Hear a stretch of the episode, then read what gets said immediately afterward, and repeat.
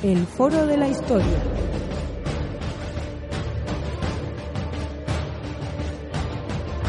El pasado tiene mucho que contar.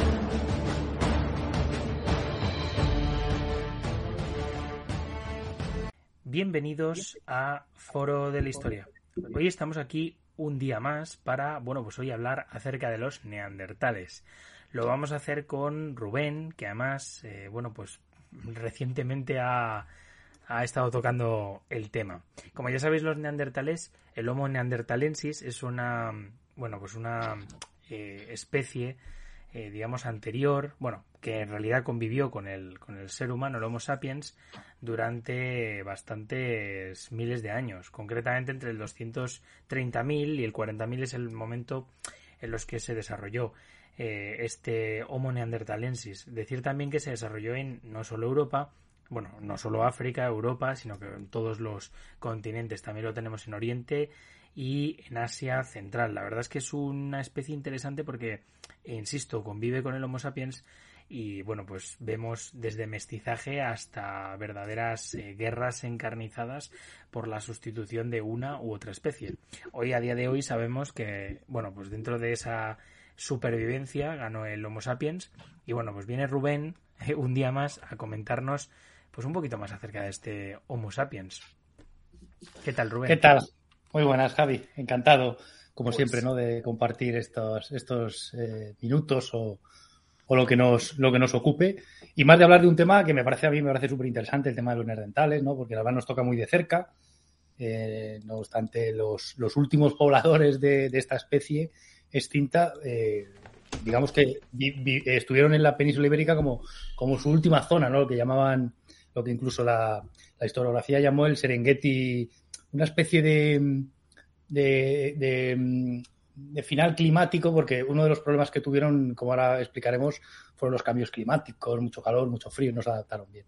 Pero sí, es muy interesante para, para mí. Además, es un tema que este año he estudiado bastante, con lo cual encantado.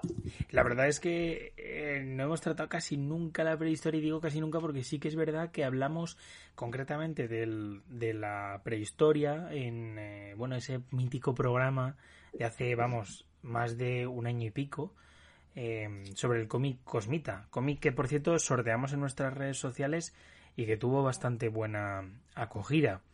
un cómic muy interesante en el que se habla de, bueno, pues un, en este caso, el Homo sapiens, que tenía una discapacidad, concretamente auditiva, y que bueno, pues nos mostraba un poco la vida de la tribu y en torno a eh, Cosmita, que era el personaje principal, ¿no? Un, este niño que, bueno, pues que no podía oír y que sin embargo seguía siendo tremendamente útil para, para su poblado, ¿no? La primera pregunta que se me viene a la cabeza es que al final la diferencia entre las especies eh, radica sobre todo en las mandíbulas. Sabéis que cuantos más eh, molares y cuantos más incisivos eh, tiene em, bueno pues una mm, em, vamos una mandíbula al final digamos que se determina bueno esto digamos es determinante para saber qué es lo que comían. También por supuesto la capacidad craneal. Mi primera pregunta es un poco eh, qué características físicas tenía el em, Homo neanderthalensis respecto a por ejemplo el Homo sapiens porque la verdad que eran bastante diferentes Sí, de hecho, es, eh, pues como, eh, como, has comentado, convivieron eh, unos cuantos miles de años. Eh, hoy en día, el hecho de las diferencias físicas que, existen entre, entre ambas especies descarta que el Homo sapiens sea, provenga del Homo de neandertalensis o los neandertales. Eso está totalmente descartado. Sí, es verdad que tienen cosas en común y por tanto está claro que provienen de antepasados comunes. pues sí, por ejemplo, hay una cosa muy curiosa es la, la, capacidad craneal. La capacidad craneal la tenían superior al sapiens. Es decir, prácticamente, bueno, si yo no estoy seguro, pero casi que el, el, el nerdental es el que más capacidad craneal tiene de todos los, los homínidos, con lo cual es una cosa bastante curiosa porque no van a desarrollar eh, la misma capacidad, sobre todo el, el, el, mismo desarrollo simbólico, que es el que, el que empieza a desarrollar más más eh, con el tema de enterramientos, con el tema de, rituales, etcétera, con el tema de arte también, porque es, es muy pequeño el, la, la, simbología artística que tienen los, los neandertales, pero la tienen. Pero la capacidad craneal, por ejemplo, es una, es una característica. Eh, eran más bajitos, bastante más bajitos, pero curiosamente, fíjate que los neandertales provienen del, eh, del el Heidelbergensis, que es justo el, anterior, digamos que se neandertaliza, ¿vale? A lo largo de bastantes miles de años, pero sin embargo era más, más, más alto, de media. O sea, que digamos que, el, el, neandertal es una, es una especie eh, entre dos especies, entre los eh, Homo heidelbergensis y el Homo sapiens, es una especie bastante más, más bajita, es una cosa bastante curiosa. Tenía cosas parecidas a los, a los, a los sapiens, por ejemplo, la columna la tenía muy similar, eh, aunque eran más robustos, tenían eh, los huesos y los, sobre todo los huesos más anchos y eran más musculosos. Eso pudo ser otro problema también, porque si tienes más musculatura necesitas más alimento para poder desarrollar y para poder moverte. Entonces, claro, en el momento en que tienes un problema o tienes, mejor dicho, eh, tienes que compartir el hábitat con otra especie, pues puedes tener un problema de salir perdiendo, ¿no? Eh, por ejemplo, también tenían el gen del habla, que es una cosa curiosa, ¿no? Es decir, se, el, Fox P2 e incluso la posición de la garganta eh, se estima que, podían tener un lenguaje articulado. Esto es, importante, fue de luego crucial con el Homo sapiens por la sencilla razón de que podían transmitir la cultura y los conocimientos y, por tanto, una de las características fundamentales del sapiens. Y también probablemente una de las características de que eh, pudo adquirir ciertas, por sobre todo en, en etapas intermedias, culturales intermedias, pudo adquirir ciertas capacidades del, Sapiens también, es decir, pudo, eh, gracias pues a la transmisión cultural que le pudo transmitir el, Homo sapiens. Pero, pero sí, es eh, otra de las cosas eh, que podemos destacar. Yo creo que es una, de las cosas importantes que a lo mejor deberíamos comentar es que es la primera especie que es, apareció en Europa. Es decir, el Homo sapiens y el resto de los homínidos tienen su origen en, en África. ¿no? Eh, bueno, luego hubo alguna, alguna especie, ¿no? Cuyo derivado eh, salió, eh, se produjo fuera, pero, pero básicamente se producen todas en África. Esta no. Es decir, esta, hay evidencias, evidentemente se extendió fuera, incluso al norte de África, ¿no? a la zona de Marruecos, desarrollaron algún tipo de culturas, pero, pero eso, el, origen está en, en, Europa, ¿no? Y eso también la, lo hace bastante más característica que el, que el resto. Podemos comentar también, por ejemplo, de qué viene, porque el tema de los nombres, bueno, el tema de la prehistoria, normalmente siempre los nombres de las culturas o nombre suele ser el primer yacimiento que se encuentra, ¿no? Que no tiene por qué ser el más importante, de hecho, habitualmente no lo es. Bueno, pues esto exactamente es la misma razón. Es decir, el nombre de neandertal es porque en, la primera, los primeros restos que se descubrieron de los neandertales fueron en el valle de Neander, que está en Alemania, en Düsseldorf, allí a mediados del siglo XIX y desde entonces pues ahí le pusieron, al principio hubo dudas de qué tipo de especie, claro, una especie, siempre que aparece una especie nueva, normalmente se suele asociar de primeras a otra hasta que se dan cuenta que no tiene nada que ver o tiene características demasiado diferentes para ser catalogada como tal. Eh, podemos hablar también un poco eh, del tema de la cronología.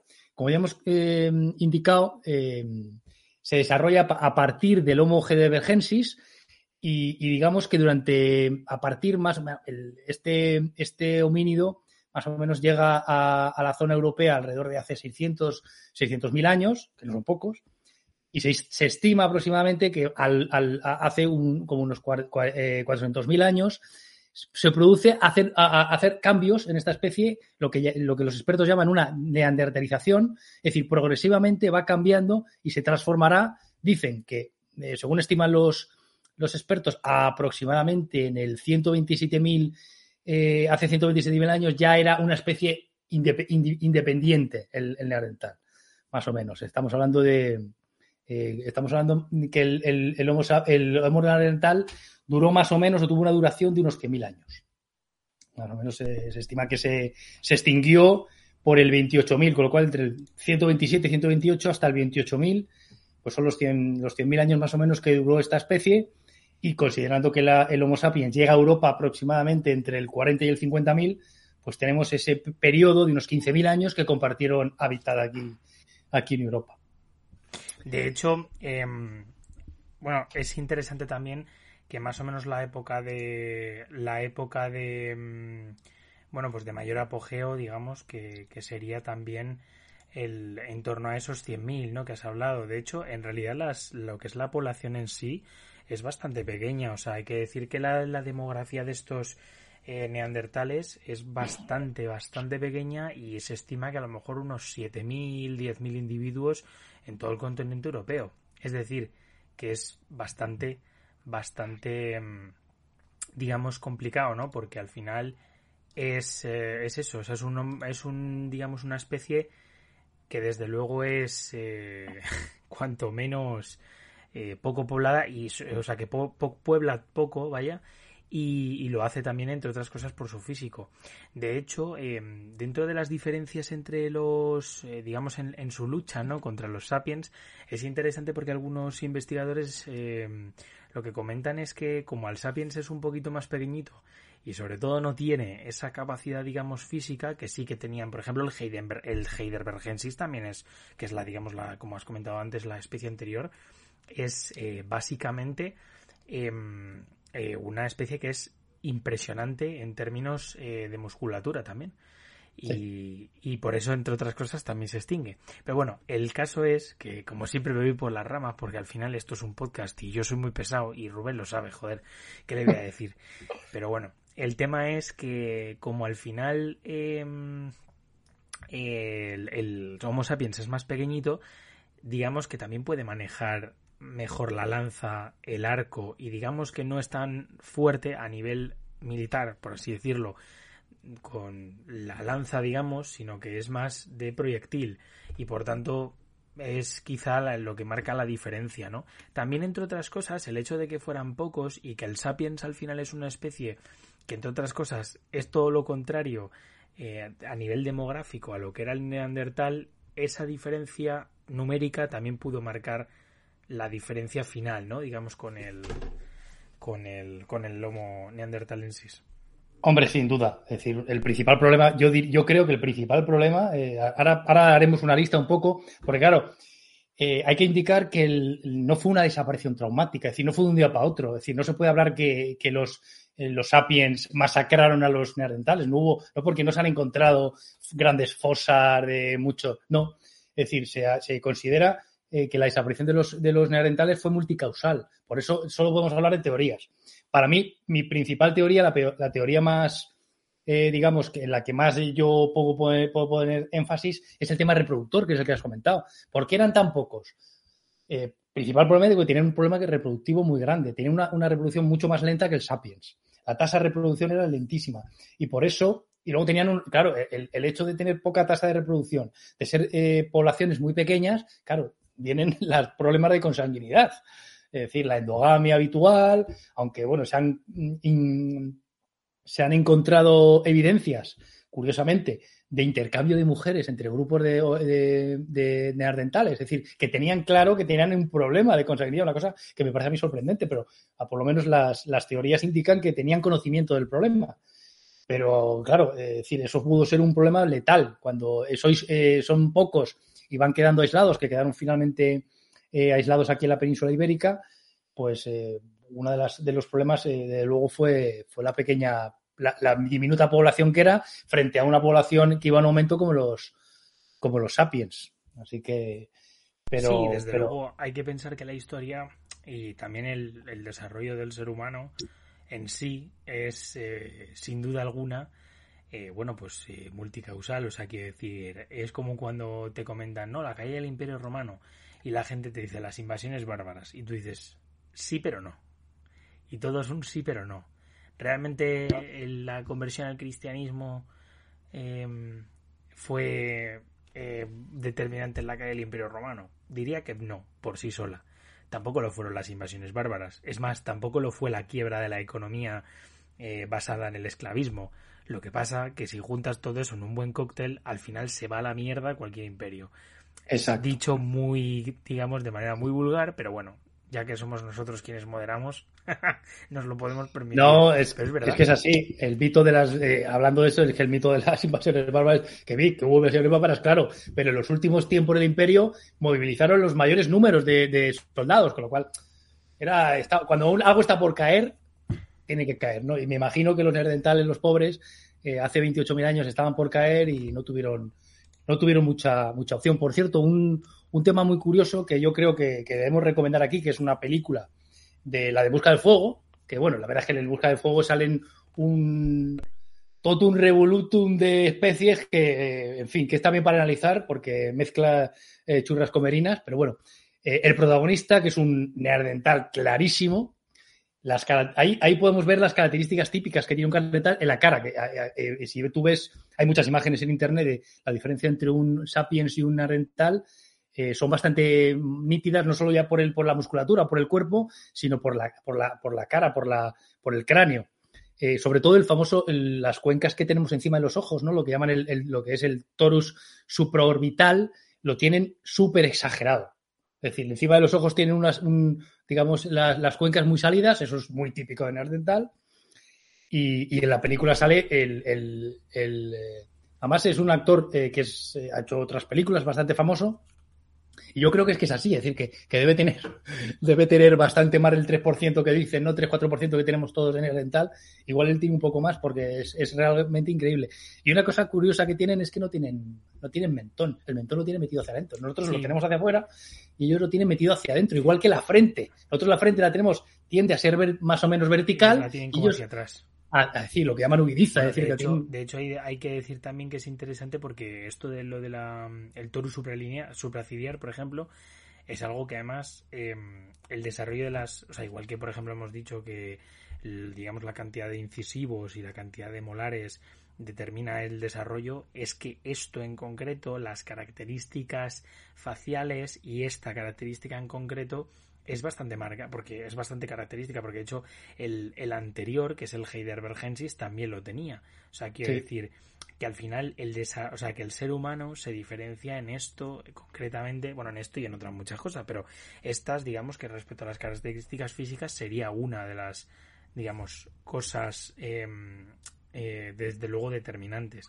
La verdad es que yo tengo que decir, perdóname que, que te corte, que mm, tengo que decir que, me pareció muy interesante cuando, digamos, en clase dimos eh, básicamente el, el tema de, de, bueno, pues del desarrollo de la, de la digamos, con, con Alfredo Mederos, un señor al que yo eh, quiero mucho, él no lo sabe, pero lo, le quiero mucho porque me consiguió mis primeras prácticas, eh, concretamente, y estuve excavando en unas trincheras. Pero bueno, en cualquier caso, el tema es que este señor cuando nos lo mostraba decía, es que esto, el mentón, los que has comentado, el toro supralineal, y todo esto al final era, era algo determinante. Sí, es que el, el sapiens es diferente a todos.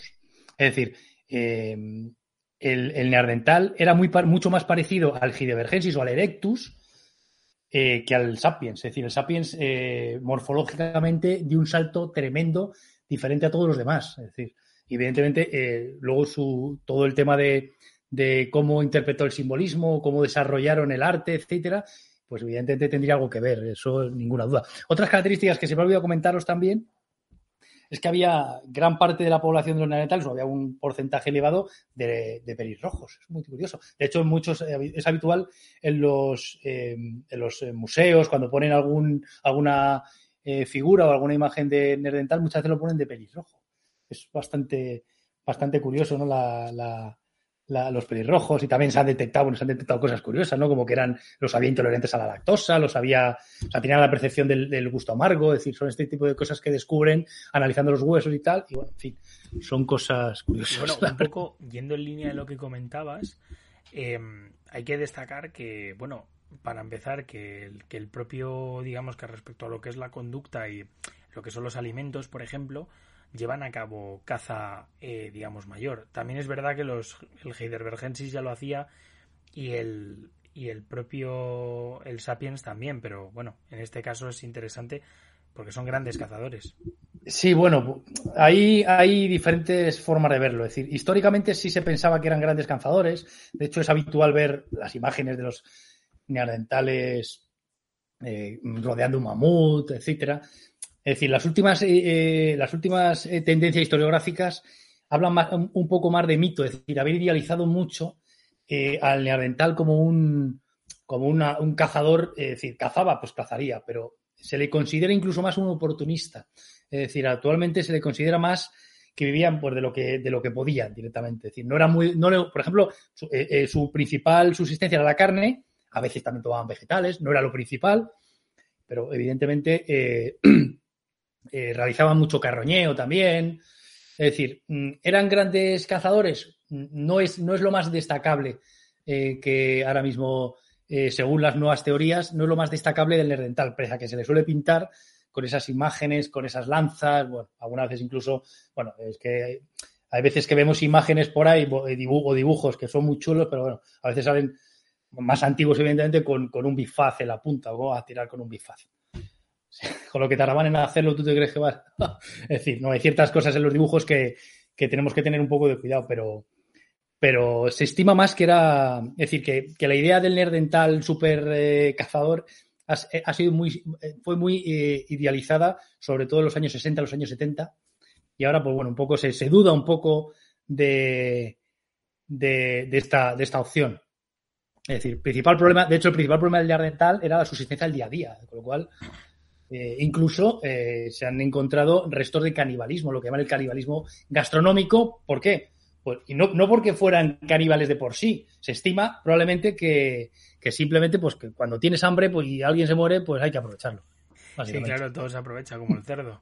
Exacto. en cualquier caso, es eh, muy interesante porque esto justo te iba a preguntar acerca de ello, porque respecto a este canibalismo, ¿qué es lo que se sabe? Quiero decir, porque hay especies en la península ibérica que habían sido, vamos, caníbales y que se las conoce por ello, quiero decir que al final, pues bueno, es un poco. Eh, sí que he visto que hay, digamos, evidencias de canibalismo en, en, cuevas tan interesantes en el norte de España como la del Sidrón o en Francia como las de Combe Grenal. Pero bueno, me parece mm, destacable. No sé si nos puedes contar algo sobre eso. Sí, es muy. Es decir, simplemente es que han, descubierto en yacimientos algunos huesos que tenían, que estaban descarnados, es decir, que tenían restos de haber utilizado algún tipo de herramienta lítica para rebañar la, lo que es la, zona de carne. En ese momento tú te das cuenta, claro, si se te muere alguien, pues lo puedes. Mm, es decir, enterrarlo, enterraban es decir, no tenía ningún simbolismo con ni rito funerario, simplemente los tiraban y ahí se quedaban. Es decir, te vas, si tú te lo quieres comer, pues lo que tienes que hacer es quitarle la carne. Pues es lo que se ha descubierto en algunos huesos. Es lo que ha dado pie a pensar que evidentemente utilizaban este tipo de, de alimenta, más que nada por plena subsistencia, es decir, y más en los últimos momentos eh, que, eh, que estuvieron, pues tendrían bastante más problemas para encontrar alimento, con lo cual prácticamente todo, cualquier cosa les valía. Más que nada es eso. Pero es verdad que ha habido otras especies, otras especies que también se han descubierto eh, canibalismo. Es decir, en Atapuerca eh, se han descubierto muchos huesos de otras especies que también, también hacían estas prácticas y es simplemente por subsistencias, es por lógica.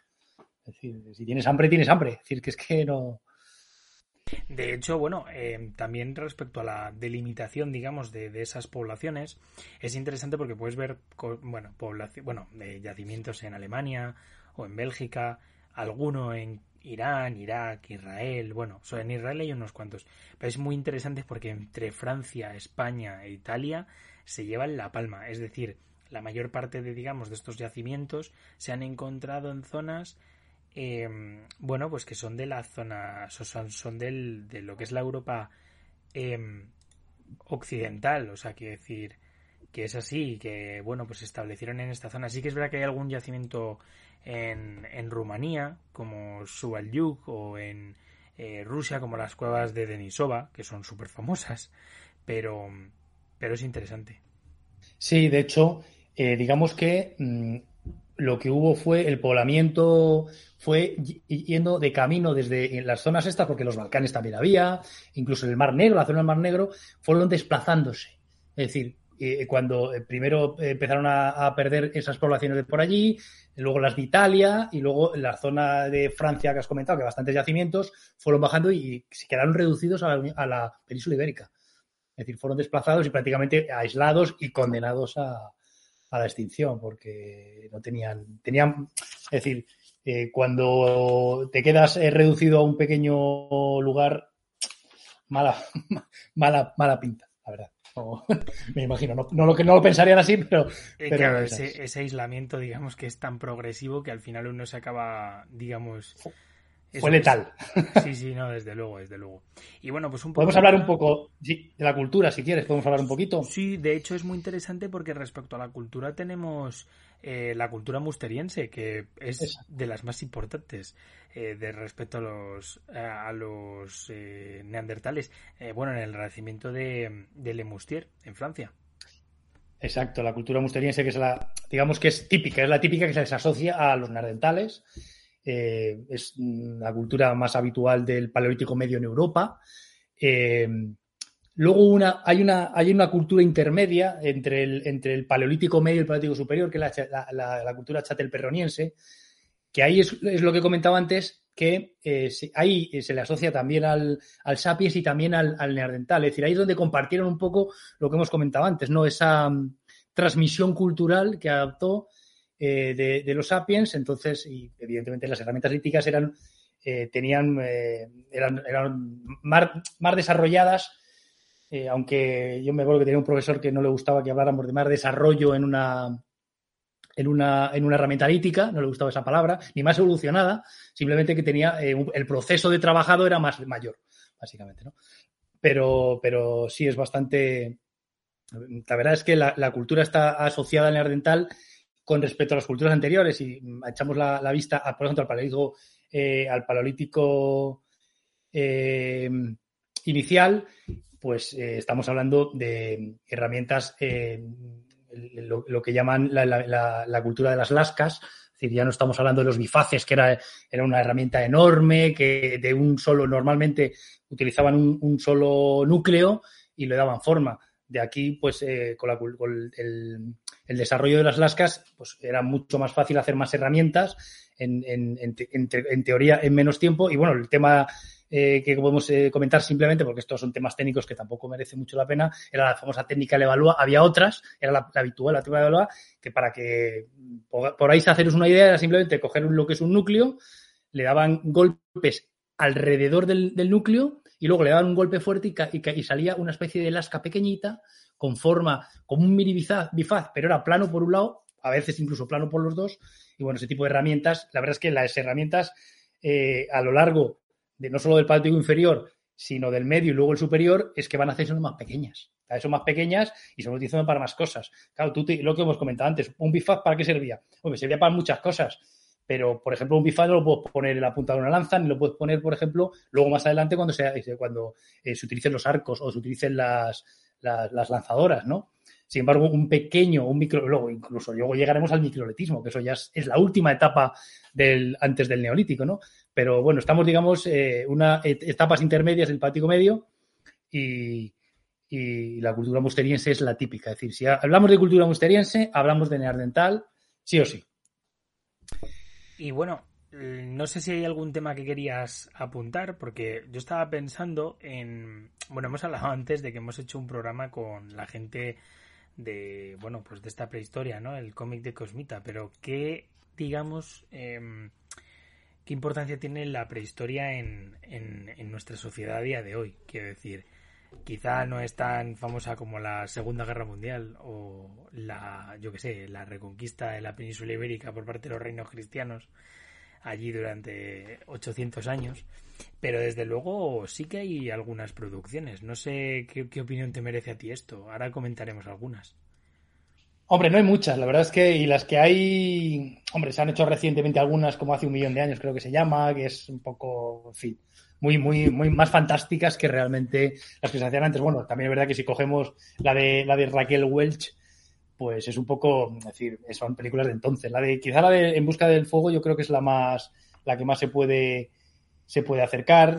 Hace poco vi, por ejemplo, que creo que está en, no sé si está en Prime, la de Otzi, el famoso, eh, que es, es del neolítico, ¿no? Ese que se encontró prácticamente intacto porque se había caído a una cima nevada y se había congelado. Sí. Y, bueno, de hecho, Otzi es muy interesante también en términos de, de, lo que se ha encontrado, o sea, gracias a que este, o sea, vamos a pensarlo bien, gracias a que este señor se subió a, eh, porque lo encontraron en la zona de los Alpes.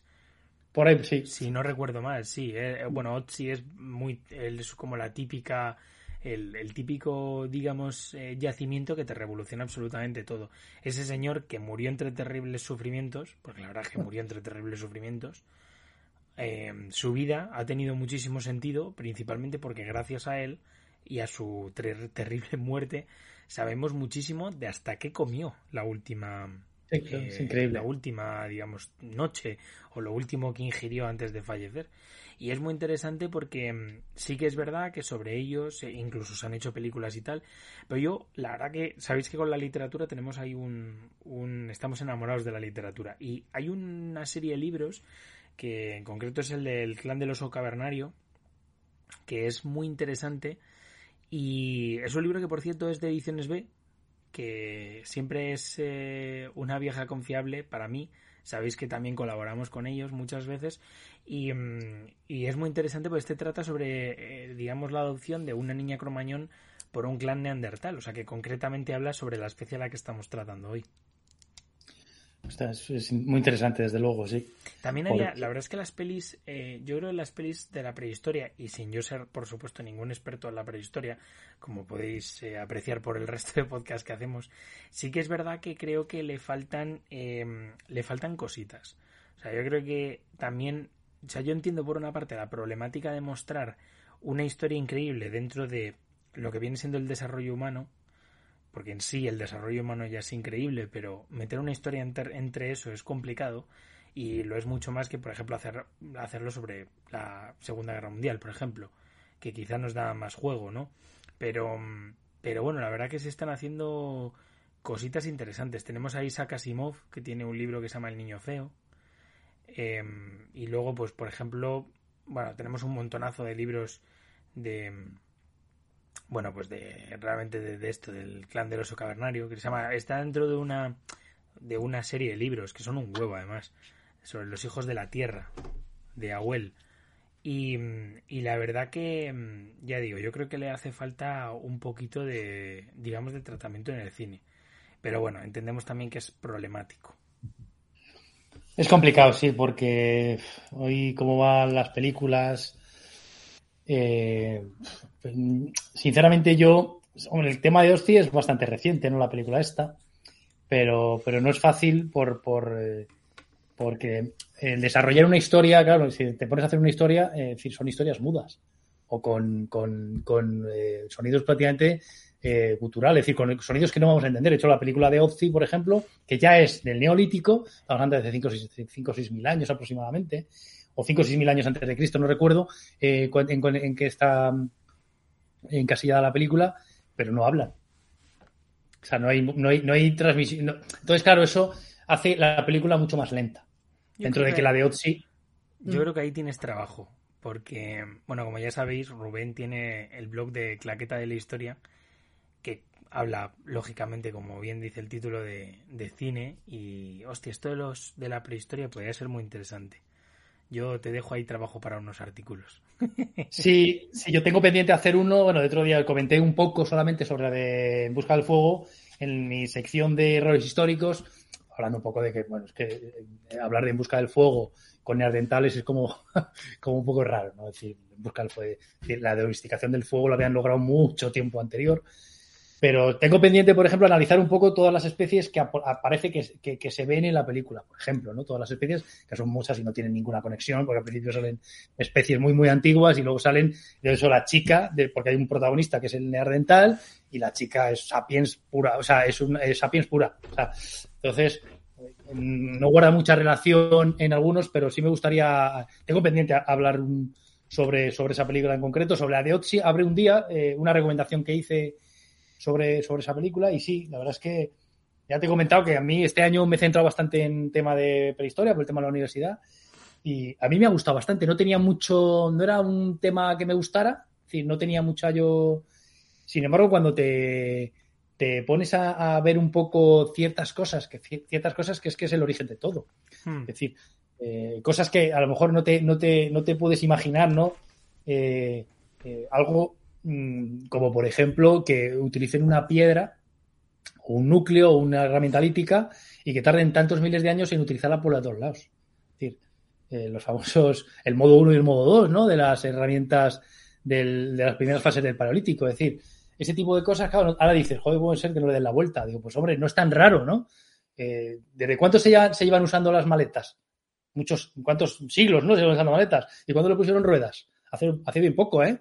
Es decir, hay ciertas cosas que parecen evidentes, pero que, necesitan muchos años para, para ellas.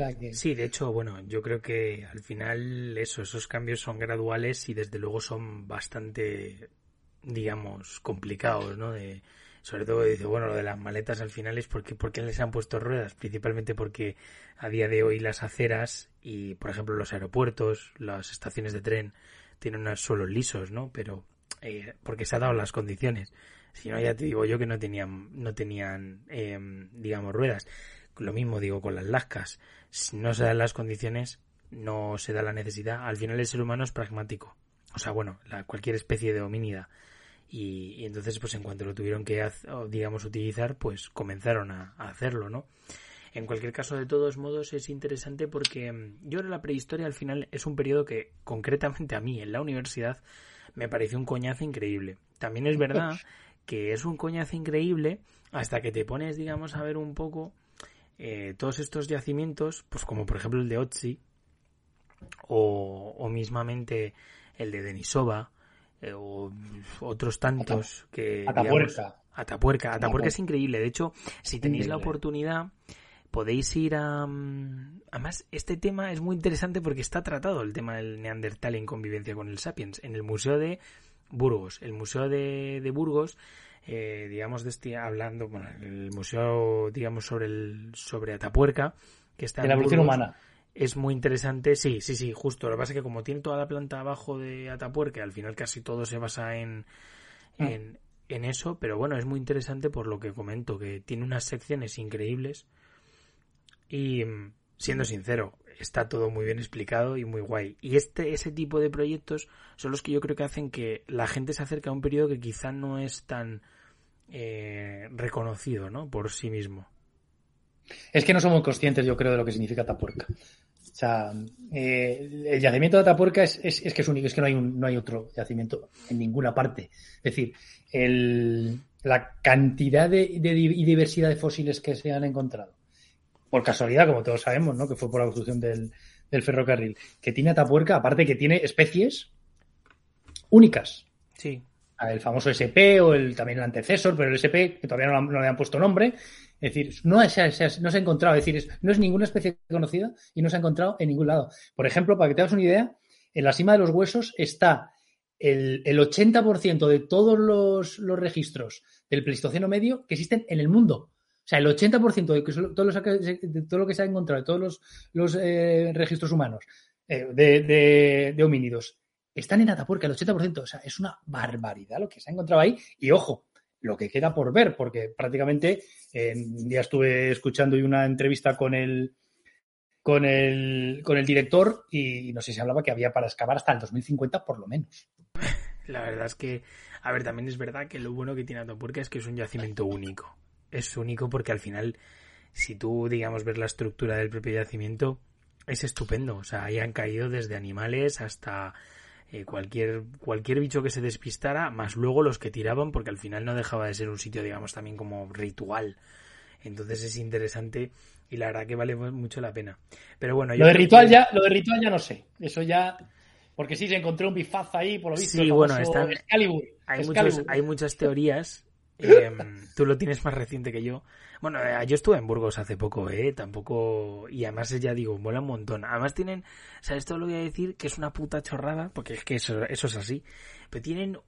Que a mí me sorprendió muchísimo. Yo empecé a ver cables por todas partes y tenían la estructura del cerebro humano y, está, y, digamos que esos cables, como estaban, la corriente estaba en movimiento y era la hostia el hecho de que tú veías el cerebro y tú veías el cerebro y cómo, digamos, eh, se movía todo en, torno a los pensamientos y por cada parte que tenía, digamos, un color, ibas viendo, pues, por ejemplo, las diferentes zonas del cerebro y cómo se articulaban los pensamientos en torno a esas zonas, ¿no? Y es interesante, o sea, los pensamientos, bueno, las, las, sí, las, eh, como las, sí, los pensamientos, los, eh, los movimientos, digamos, Em, del, del, cerebro, ¿no? Y, y, me pareció muy curioso también.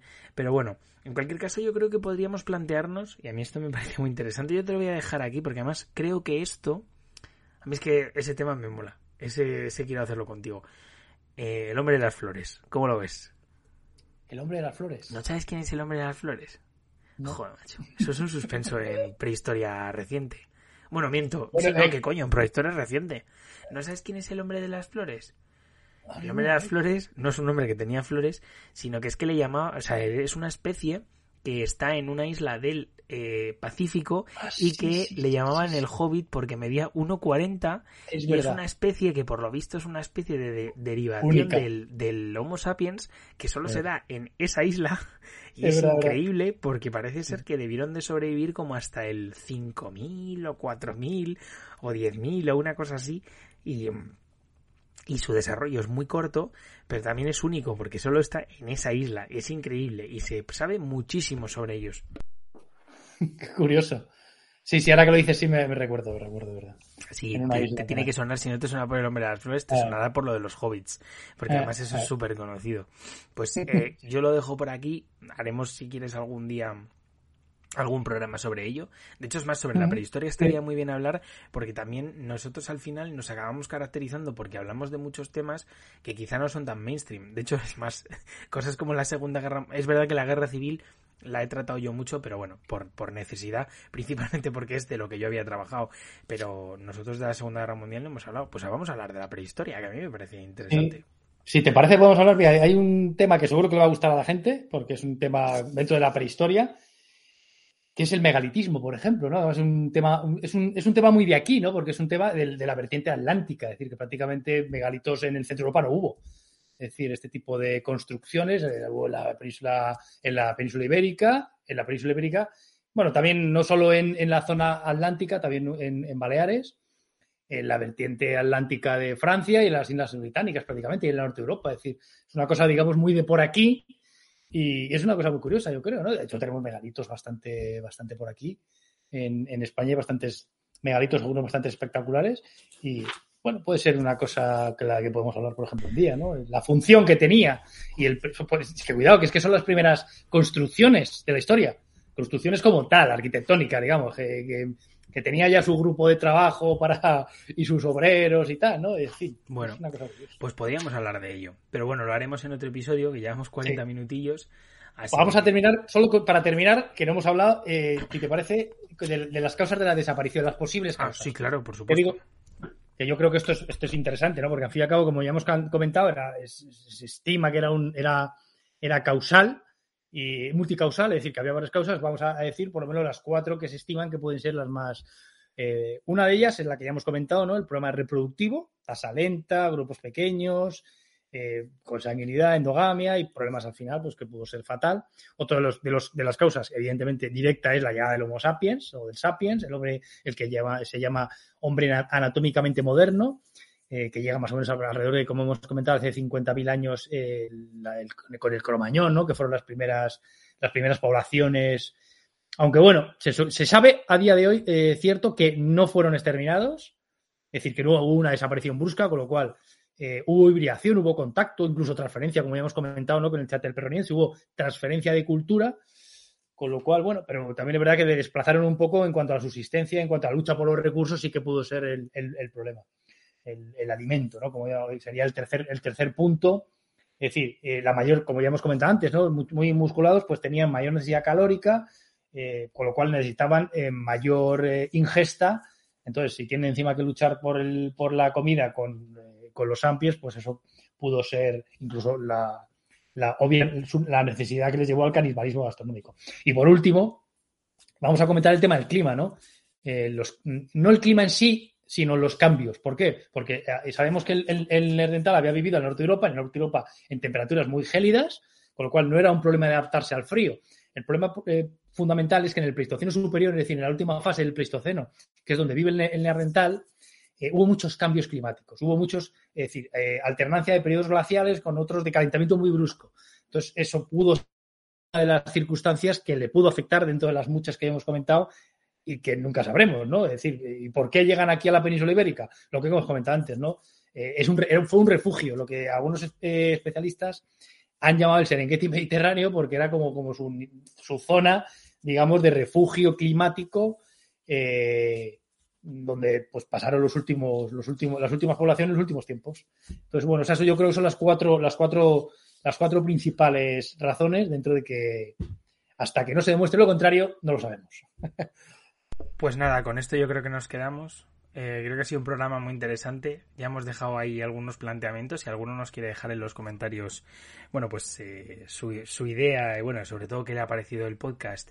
Y también, por supuesto, em, sobre, bueno, pues alguna ideita, alguna cosa que queráis que tratemos, que siempre nos viene muy bien. Em, en Evox, por ejemplo. También, y bueno, pues ya podéis seguirnos en Spotify, podéis seguirnos en Apple Podcast, en Google Podcast y, bueno, pues eh, también, como digo, en Evox, ¿no? Así que nada, muchísimas gracias, Rubén. Hablaremos más sobre, sobre, esto. Y, y, bueno, yo creo que nos toca, cambiaremos. El próximo programa que hagamos tú y yo, creo que va a ser sobre otra cosa totalmente diferente. Que tú y yo hemos hablado, pero que no lo vamos a desvelar para que la gente se quede como diciendo, ¿qué tema van a.? No sé si se quedará alguien, pero eh, seguro que sí. seguro, seguro. Así que nada, chaito. Venga, hasta luego.